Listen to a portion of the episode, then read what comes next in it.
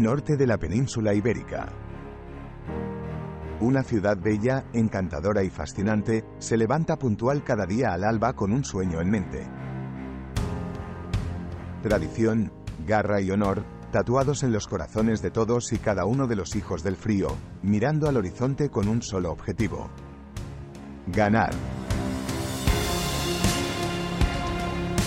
En el césped leal del plantío, la hueste castellana afronta cada batalla sabiendo que siempre quedará lo más valioso, su gente.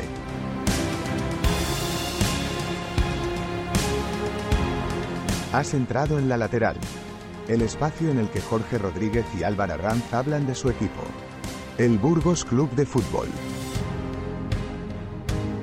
Escúchanos cada semana para conectar con tu pasión, revivir los mejores momentos de los partidos y conocer mejor a nuestros invitados.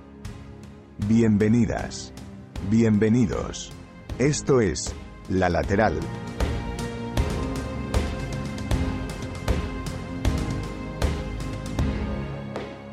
El Burgos vuelve al plantío, el Burgos vuelve a ganar. Fer Niño y Curro Sánchez, ambos de cabeza, marcaron los goles. El plantío rugió como nunca para quedarse a un punto del playoff. Mi nombre es Álvaro Ranz y conmigo, como siempre, Jorge Rodríguez. Jorge, ¿cómo estás? Con 36 puntos muy contento y decías a un punto del sexto puesto y ya dejamos a 12 el descenso, así que eh, estamos en enero y ya tenemos 36 puntos. Sí, y aparte, el, bueno, ya por, mirar hacia arriba también, ¿no? Por, por comentar cómo es la segunda división, la Liga Hypermotion, eh, a 5 del segundo, Jorge. Sí, sí. La verdad es que arriba hay mucha igualdad y ya vemos que a poco que haces dos o tres resultados positivos, pues eh, empiezas a subir posiciones. Ambiente espectacular, más de 10.000 personas, tuiteábamos nada más acabar el partido. Eh, esa relación que hay entre el número de aficionados y los puntos que tenemos en casa. En casa somos el mejor local, perdió el Sporting contra el Racing de Ferrol lo que hace que fue el único equipo invicto eh, en casa seamos nosotros, es que llevamos todos los partidos en casa ganados, menos tres empates. Pues sí, la verdad es que es una pasada el balance que tiene el equipo en el plantío y no, no es que sea casualidad. Hoy he leído en Twitter además que en enero de los últimos cuatro años creo que lo hemos ganado todo, siempre, las últimas cuatro temporadas, lo cual eh, el plantío, el frío y todo, pues al final hace un cóctel perfecto. Jorge, nos vamos a hablar del Burgos Albacete. Vamos con ello.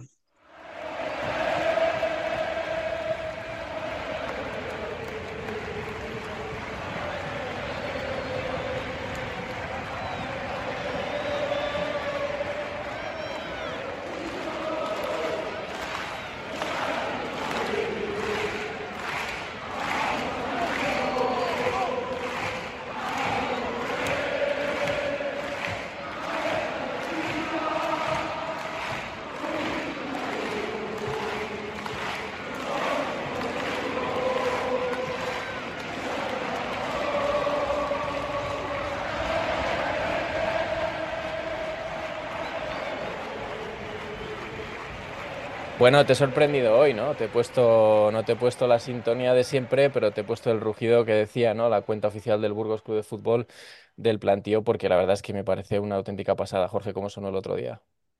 sonó muy bien y volvemos otra vez a lo mismo, ¿no? Que es lo que comentaba nuestro capitán Unai Elguezábal, que la importancia que tenemos cada uno de los que vamos al estadio y que normalicemos o que lleguemos siempre a 10.000 personas nos va a dar muchos puntos como estamos viendo y como conseguimos ayer en el plantío. La verdad es que sí, Jorge.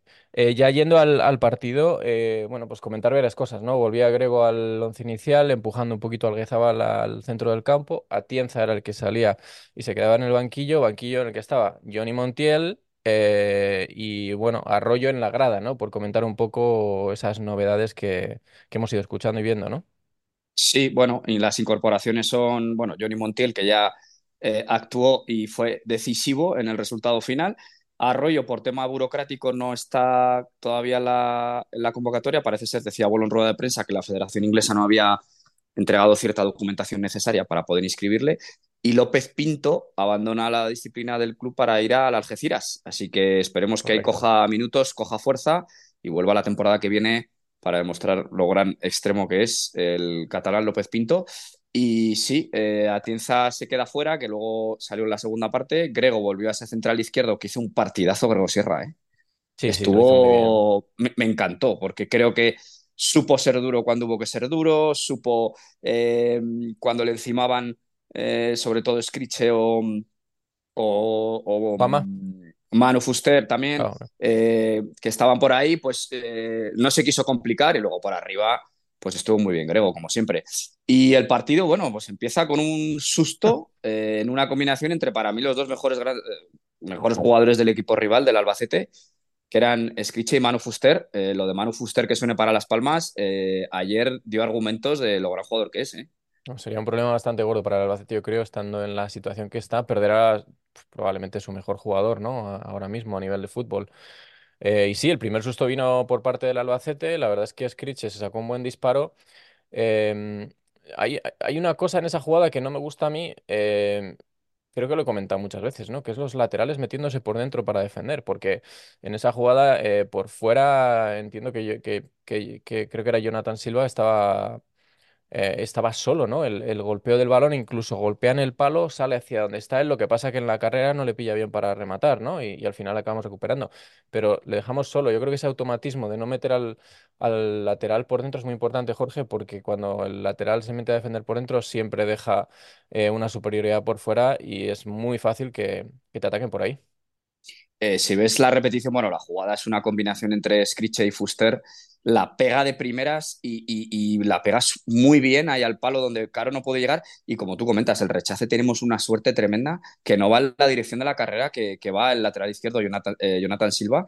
Si no, estaríamos hablando de, empezar por detrás en el marcador. Pero bueno, a los pocos minutos, una gran jugada que empieza por la derecha. Es que esa combinación entre Borja, Sancris está ya dando frutos. Ya ha habido varios partidos en los cuales esa banda derecha es importante. Eh, la jugada comienza con una gran acción de Córdoba, que esas jugadas pasan un poco desapercibidas después de, del gol, ¿no? Porque parece que nos quedamos con el remate del delantero, pero mm, Córdoba mide muy bien los tiempos, le da un pase con mucha tensión a Borja, Borja espera el momento exacto y Sancris, que está en un estado de forma espectacular, pone un, grandísimo centro que Fer Niño la golpea cruzada, luego creo que toca en Yetei, aunque en, ciertas aplicaciones eh, indican que el gol es de Yetei en propia puerta, eh, el acta que marca el árbitro es gol de Ferniño, yo creo que es gol, gol de Ferniño. Aparte, ¿Cómo sabes que. ¿Cómo has sido como, como un leona por ese acta? Porque te interesa, eh, claro. Hombre, claro. Además, joder, es gol de Ferniño, joder. Y marca su séptimo gol en el minuto 7. Eh, Sancris, importante. Y creo que seguimos los delanteros sin darnos cuenta de que Sancris no necesita desbordar para poner centros perfectos en el punto de penalti. En la segunda parte pasó varias veces que Sancris ponía ese mismo centro y eh, parece ser que los delanteros estamos esperando a que dé otro toque más para poner ese centro y por lo tanto no llegamos. Pero en este caso, minuto 7, para salvar un poquito las dudas de ese disparo al palo de Scriche tres minutos antes, nos ponemos 1-0, gol de nuestro 9, mejor imposible. La verdad es que sí, el, partido empezó con ese sustillo, pero luego supimos reaccionar muy bien y, estoy totalmente de acuerdo con lo que dices, ¿no? Que San Cris no tiene que irse de su par para poner un buen centro y además es que los pone muy bien, es un balón que va siempre hacia la cabeza del, del rematador, no es un balón que va, que va flojito, ni es un balón que va hacia la portería, no, no, el, tío le mete una parábola hacia, hacia, hacia atrás, digamos, ¿no? Y, puedes llegar bien en carrera y aprovecharte de esa inercia del, balón para, para, hacer diabluras, ¿no? Como, como en este caso, pues bueno, hizo, hizo Ferniño. Luego el, Albacete intentó, bueno, pues resarcirse un poco, ¿no? Eh, Fuster trató de sorprender a Caro, pero disparó a las manos desde dentro, desde dentro del área en una jugada que parecía bastante peligrosa. Y luego de nuevo Sancris, ¿no? Un minuto después que, que hace una jugada muy, muy buena y, y, se va entre tres tíos, Jorge. La verdad es que lo hace fantásticamente bien. Y luego, bueno, pues Grego remata de cabeza, consigue rematar esa jugada, pero el balón se va, bueno, pues un poquito más cruzado de, de lo que debería, ¿no? Fíjate que Grego en el calentamiento, me estuve fijando, metió tres golazos de cabeza en el calentamiento, que al final del calentamiento hacen centros y remates y, metió tres golazos y justo cuando vi la jugada de Sancris digo, pónsela que la mete y justo ahí se le fue un poquito, pero bueno, de nuevo Sancris otra vez, además esta vez en el fondo sur nos ganó la partida el Albacete ahí con lo de atacar la primera parte en fondo sur, pero bueno, al final la jugada salió bien. Y eh, una cosa que yo vi en los primeros minutos, Álvar, combinaban muy fácil y llegaban muy fácil los jugadores del Albacete por posiciones interiores. Yo creo que hay, no sé si tenían superioridad en medio campo o es que llegábamos tarde a todos los balones. Eh. Eh, digamos desde el gol hasta el minuto 30 más o menos, ellos combinaron muy bien y llegaban muy fácil a nuestro área.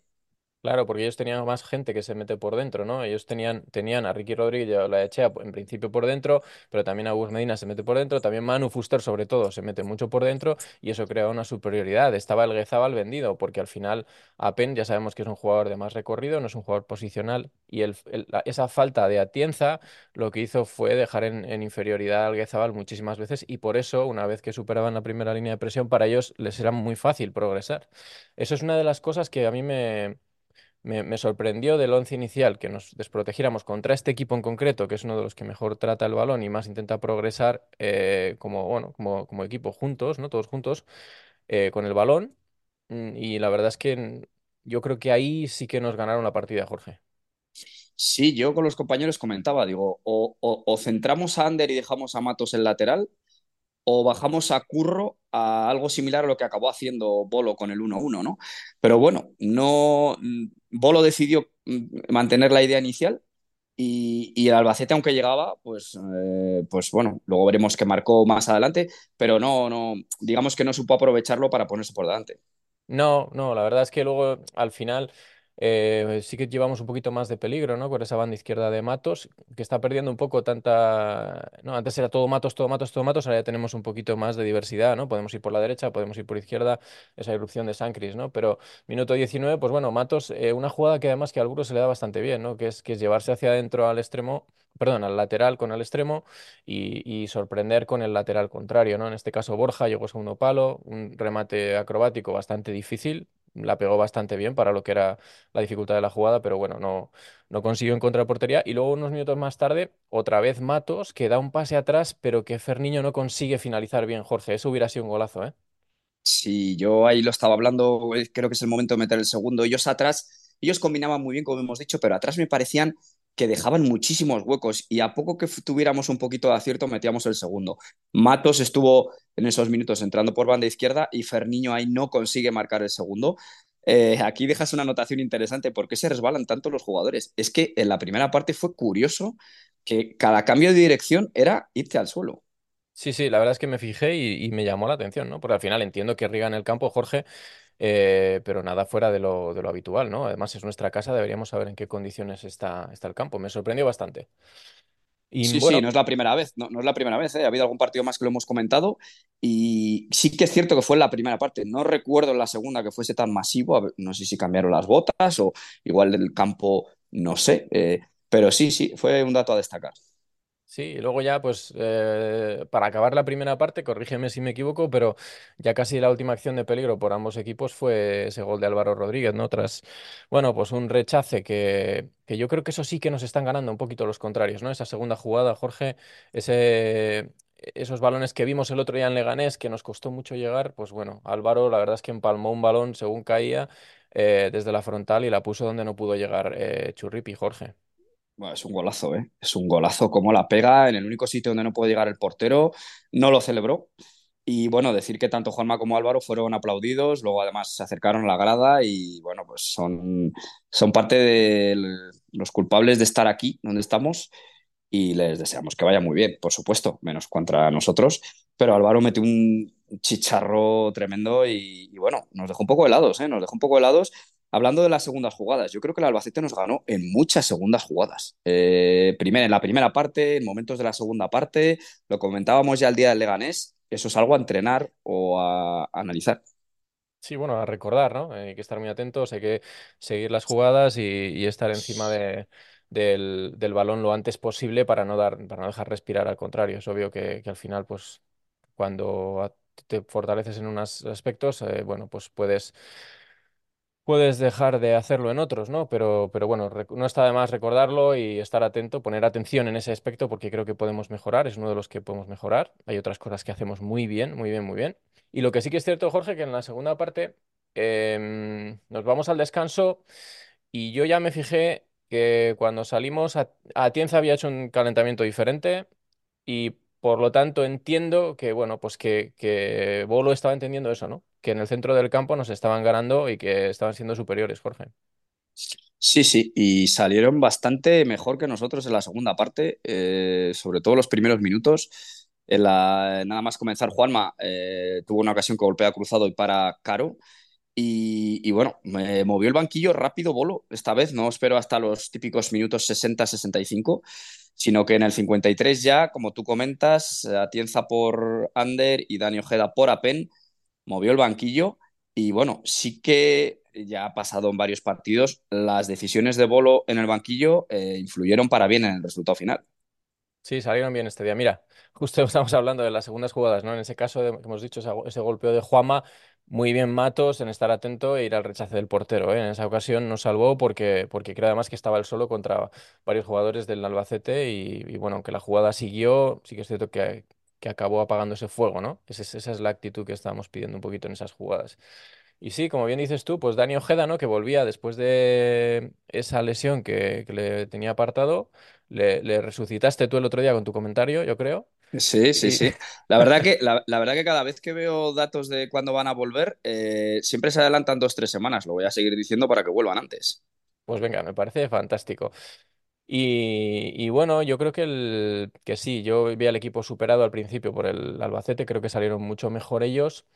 Pero bueno, excepto esa de Juanma, Jorge, yo tampoco recuerdo, no sé, tú que estabas ahí en esa portería. Pero sí, pero la sensación en la segunda parte es que salimos peor que ellos. Los cambios, eh, creo que Bolo estuvo rápido y estuvo, estuvo viendo que nos estaba costando.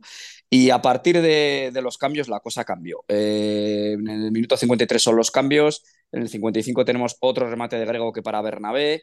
En el 63 Dani Ojeda hace una jugada que se va recortando hacia adentro y todos esperando que golpee, que golpee, que golpee y al final se le va afuera. Pero bueno, ya estábamos ahí, ya estábamos ahí.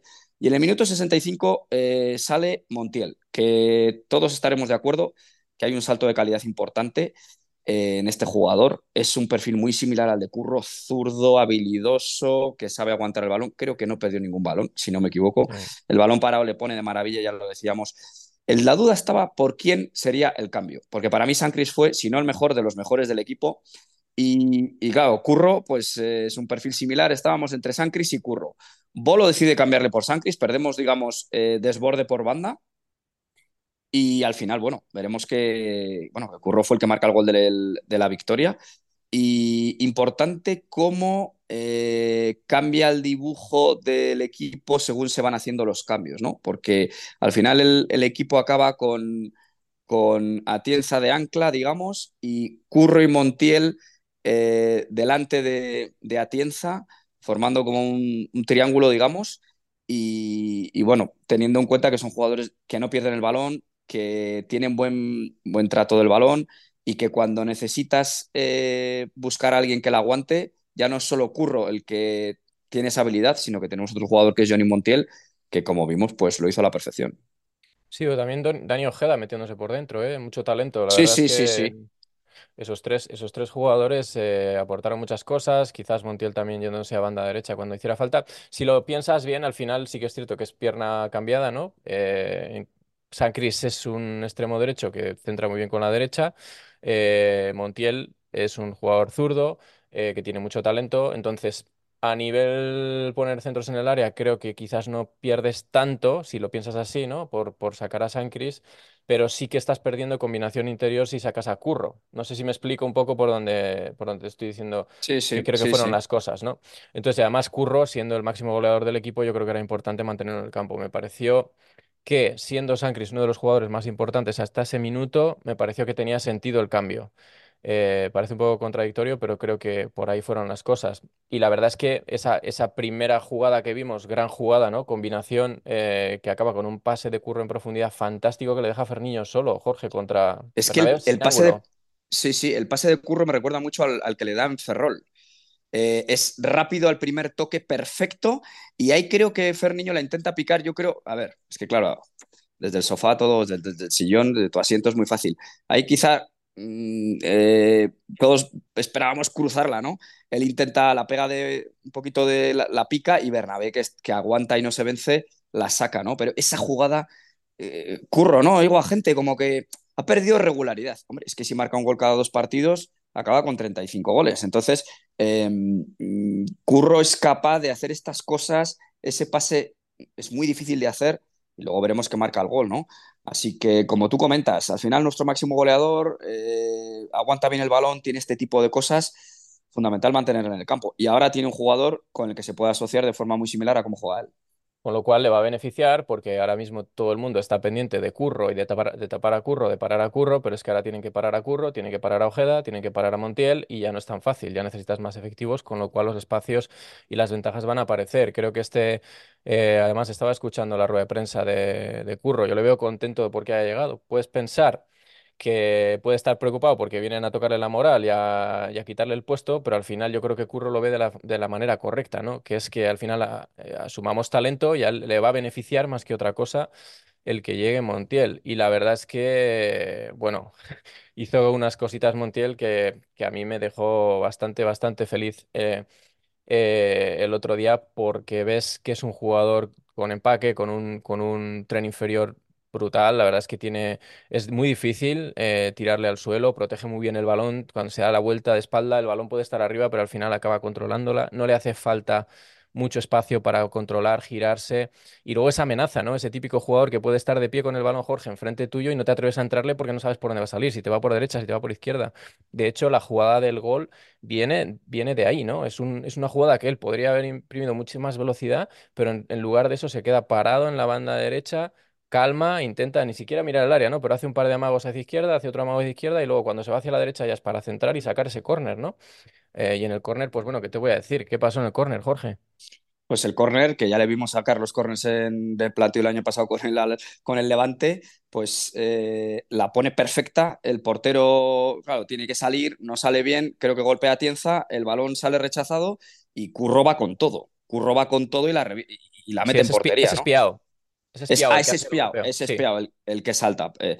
y, y bueno, pues eh, minuto 83, uf, después de todo lo que habíamos trabajado para conseguirlo, eh, Johnny Montiel saca tres corners. Eh, uno es, acaba en gol y otro, Edu Espiao en el primer palo, casi marca el, el, el 3-1, ¿no? O sea que al final es fundamental el tener o jugadores Bermejo. así. Bermejo que eh, llegaba eh, también por ahí. Pudo, pudo Sí, sí, sí, después, eso es, eh, estaba Bermejo en el segundo palo. Y, bueno, pues eh, eh, un jugador que te pone el balón ahí, que hace dudar a los centrales, al portero, pues eh, quizá no, no es en, la primera o en la segunda, pero en este caso en la tercera, pues consigo, conseguimos marcar este 2-1, que bueno, que, yo creo que es un buen, decía Rubén Alves, ¿no? Que es el típico partido igualado en el que tiene, en el que tiene mejor te- tendencia, se lo lleva, ¿no? Yo creo que es el equipo, yo veo al Burgos más convencido, ¿no? Que, que al Albacete en lo suyo, porque el Albacete llegaba bien, pero, pero no terminaba, ¿no? Eh, Lo que decíamos, cuántas ocasiones, ¿no? Quitando la de Juanma. Bueno, pues nosotros creo que estábamos convencidos de que iba a llegar nuestra oportunidad con las ocasiones y al final fuimos capaces de, de marcar este 2-1. Y algo muy importante, que en los minutos de descuento no pasó absolutamente nada hasta ese último córner. Eso es, Eh, eso el. Albacete era incapaz de sacar el balón y nosotros la verdad es que lo estuvimos aguantando muy bien, quitando continuidad a las jugadas, quitando continuidad al juego. Eso que le pedimos muchas veces al equipo, ¿no? Aquello que decíamos en Gijón, que habíamos perdido el partido por ir a ganarlo. Bueno, pues ayer el equipo ganó ese partido y sabías que con el 2-1 ya se quedaba en casa. Sí que es cierto, es que en esa última jugada, yo no sé lo que piden, la verdad es que no entiendo lo que piden en esa última jugada, pero, pero Bueno, bueno. eh, me- escuché las ruedas de prensa y le preguntan a Rubén Alves y él dice, no, yo no voy a hablar de los árbitros, pero en el gol me dicen que hay un manotazo, no hay nada, y en el minuto noventa y pico, eh, Quiles, hay un plantillazo, no hay nada, pero bueno, eh, entiendo que él, como bien dice, no la, ha po- la ha visto en directo, no la ha visto repetida, por lo tanto no puede concluir nada porque no lo hay, ¿no? Eh, Curro ve la quinta amarilla, eh, se pierde el próximo partido en Elche el viernes, viernes ocho y media. Bueno, pues ahí tenemos a, seguramente sea Johnny el que, el que saldrá de titular. para guardarse a Curro, ¿no? Bueno, pues oye, le damos un poquito de descanso a nuestro Pichichi. Y, y bueno, la, el- la última jugada de ataque nuestra, la que hablábamos de, de Johnny Montiel, que toca eh, Espiao y luego Bermejo no, no puede llegar. Y bueno, pues eh, 36 puntos, el ambiente espectacular, más de 10.000 personas. Yo una cosa sí quería comentar, Álvaro, no entiendo los pitos, es que no los entiendo. Estamos con... Hubo pitos, algún jugador, algunos jugadores, y con 36 puntos en el mes de enero, con un campo de más de 10.000 personas. Eh, es que no, no lo entiendo. No sé qué pasaría si estuviéramos en la situación del Albacete mismo, del Andorra o, no sé, el Zaragoza que lleva 11 años en segunda. Eh, me da a veces la sensación de que tenemos jugadores a los que idolatrar y jugadores a los que criticar. Y eso no es un equipo. En un equipo pelean todos. Y es que todos los que están ahí, los 11, los 16 que acaben jugando o los que simplemente estén en el banquillo y todos los que hemos estado en un equipo alguna vez lo sabemos, que suman muchísimo a la gente que está fuera también, pues no lo entiendo. Me, me sabe mal, me sabe mal. Y, evidentemente hay veces que los jugadores fallan y dices, joder, pero ¿cómo haces eso? Tal? Bueno, es que hay que estar ahí y todos fallan y todos aciertan, ¿no? Eh, Fer Niño vuelve a marcar, pero falla otra ocasión, Curro eh, falla ocasiones y marca el gol final. Bueno, pues que todos aciertan y todos fallan. Me duele un poquito los pitos, no estoy nada a favor de eso y creo que un jugador cuando vemos que igual no está en un buen momento o ha fallado o lo que sea, no le ayudamos nada silbando, ¿no? Creo que esto lo hemos hablado ya. Pero bueno, eh, Álvar, eh, comentábamos, el viernes ocho y media, no es mal día, ¿no? Mal día ni para ver partido, ni para jugarlo, ni nada.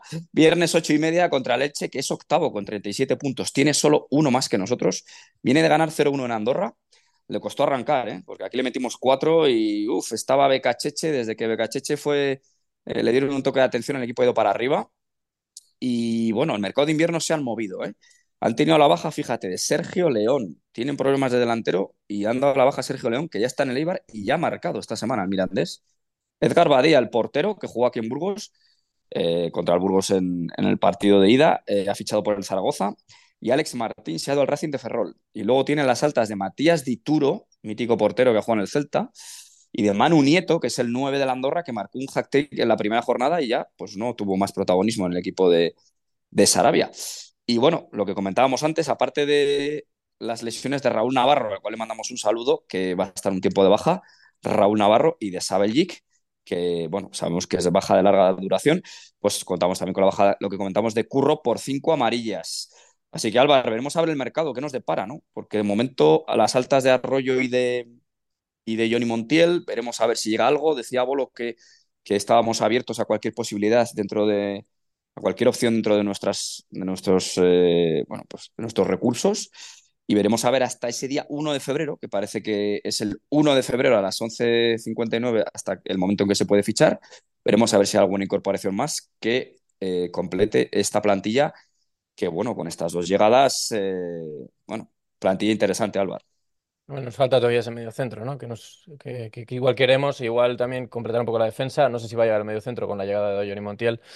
Pero bueno, ya tengo ganas de que acabe el mercado y que se olviden ya de estos líos y nos centramos en la, en la Liga Jorge, que es lo que a mí me gusta, los partidos. Y por suerte esta semana pues tenemos eso, una, un partido más pronto, como nos hicieron sufrir la, la, la semana anterior con, con, el partido de Leganés, pues esta vez yo creo que nos han dejado descansar un poco, eh, Jorge, para, para jugar el viernes. ¿Qué te parece si vemos qué nos cuentan nuestros amigos? Vamos con las redes.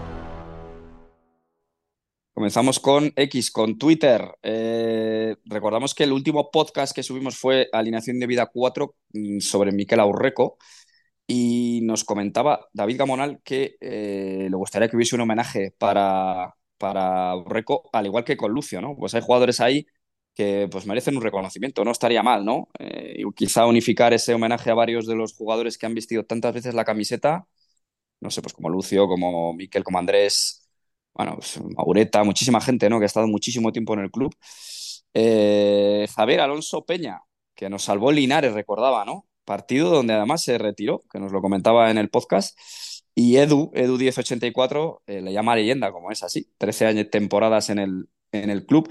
Winterboy, que fue mencionado por el propio Aurreco eh, en su canción en BCF.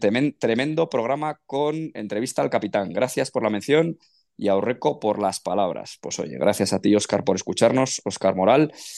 Y en, Spotify, que ya sabéis que nos podéis escuchar eh, en Spotify y eh, hacer preguntas o comentar. Miguel Baranda, que es un clásico, nos comenta que tenemos que tener algún. cuidar los detalles con el sonido, ¿no? En este caso con Miquel, que bueno, al estar en, la calle, pues el sonido no era tan nítido. Tiene, razón, tiene razón. Miquel, buen chaval, no sabía que se había eh, hecho vecino de Burgos y eso es que le hemos tratado bien, ¿no? Comentaba Miguel, pues así es, aquí está ejerciendo de profesor en Burgos. Y Álvar, pues eh, vamos a ver qué tenemos por eh, iBox en los últimos episodios.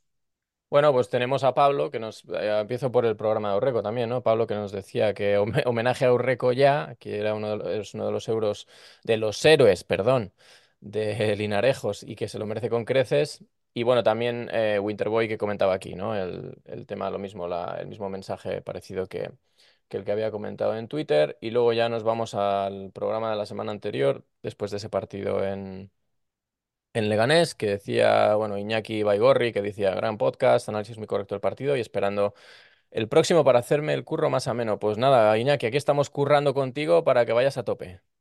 Em, y aquí Álvaro, aquí creo que te saluda, ¿no? Porque hay un anónimo que dice, buen programa, Juanma Castaño. Ey, ey. Esto, esto no es ningún piropo, ¿eh? A mí esto no me gusta nada. Esto de Juanma Castaño, la verdad es que les hay mejores, ¿no? Bueno, oye, pero ahí le tienes al asturiano. Y Pablo de la Fuente, que vuelve nuevamente, dice que cree que hace falta más pedagogía y transparencia en el uso del VAR, que es un gran avance, pues sobre todo para evitar las trampas y mejorar las decisiones, pero que también eh, puedan dar sus explicaciones los árbitros al público cuando tomen una decisión. Lo comenta por la falta que haya Borja en el segundo gol, porque aquí parece que si no te tiras, no te la pitan. Entonces, estoy seguro que si Borja se tira tras el empujón, ese gol no sube al marcador. Tampoco tiene que ser eso. La jugada es evidente que no le permite, lo decíamos la semana pasada, no le permite competir ese balón, porque además le pilla de espaldas, no le puede ver, le empuja y ya, ya, ya le invalida el poder saltar, ¿no? Y además que se ve muy claro, ¿no? Pues bueno, eso es lo que me comentaba. Yo creo, yo creo que a día de hoy todavía no le ha visto la falta el árbitro bueno, ya poco podemos hacer, ¿no? Pero esto es una falta clara y no debería haber subido al marcador ese gol. Pero bueno, ya estamos en, otra, en otro tema. Estamos con 36 puntos, como hemos comentado, disfrutando mucho esta temporada y recalcando el tema de ser más de 10.000 personas en el campo, que es que está dando puntos. Ahí están los datos. Sí, sí, la verdad es que yo ya, ya te he dicho antes que que no solo envidia, sino que es que cada vez ruge más el estadio. La verdad es que el, vídeo del, de la celebración del final me parece una pasada, Jorge. Todo el campo, las luces, los móviles con la luz puesta, bueno, una, una cosa de locos esto. Bueno, pues cuidémoslo y que dure mucho, ¿eh? Y no solo cuando van bien las cosas, sino cuando se puedan torcer en un futuro. Y Álvaro, pues nada, aquí estamos en el episodio 76. Este viernes volvemos a ver a nuestro equipo. Eh, Viernes ocho y media que vamos al Martínez Valero en Elche, que yo creo que les podemos dar un buen susto allí. ¿eh? Yo creo que también, yo confío en el equipo, sé que vamos a competir y bueno, pues vamos a ver dónde nos pone la competición después de, los 90-96 minutos. O, y, por, y por cierto, que no se me olvide, eh, ánimos también a Ander, que ha sido operado hoy, ¿eh? así que, creo que de la mano, de la mano. Así que nada, a ver si le vemos con ese número 8 este viernes, no sé si llegará a tiempo. Pero, oye, buena recuperación y, oye, que le vaya muy bien. Así que hasta que ha llegado el episodio 76 y ya con ganas de que llegue este viernes. Venga, Jorge, pues nos vemos la semana que viene. Opa Burgos. Un saludo a todos.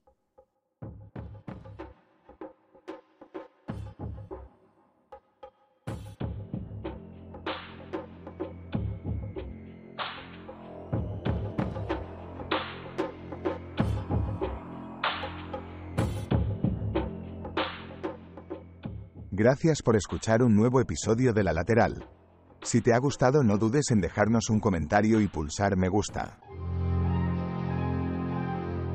Recuerda que puedes seguirnos e interactuar con nosotros en X, antiguo Twitter, en la guion bajo lateral. Y en Instagram en la guion bajo lateral guion bajo podcast.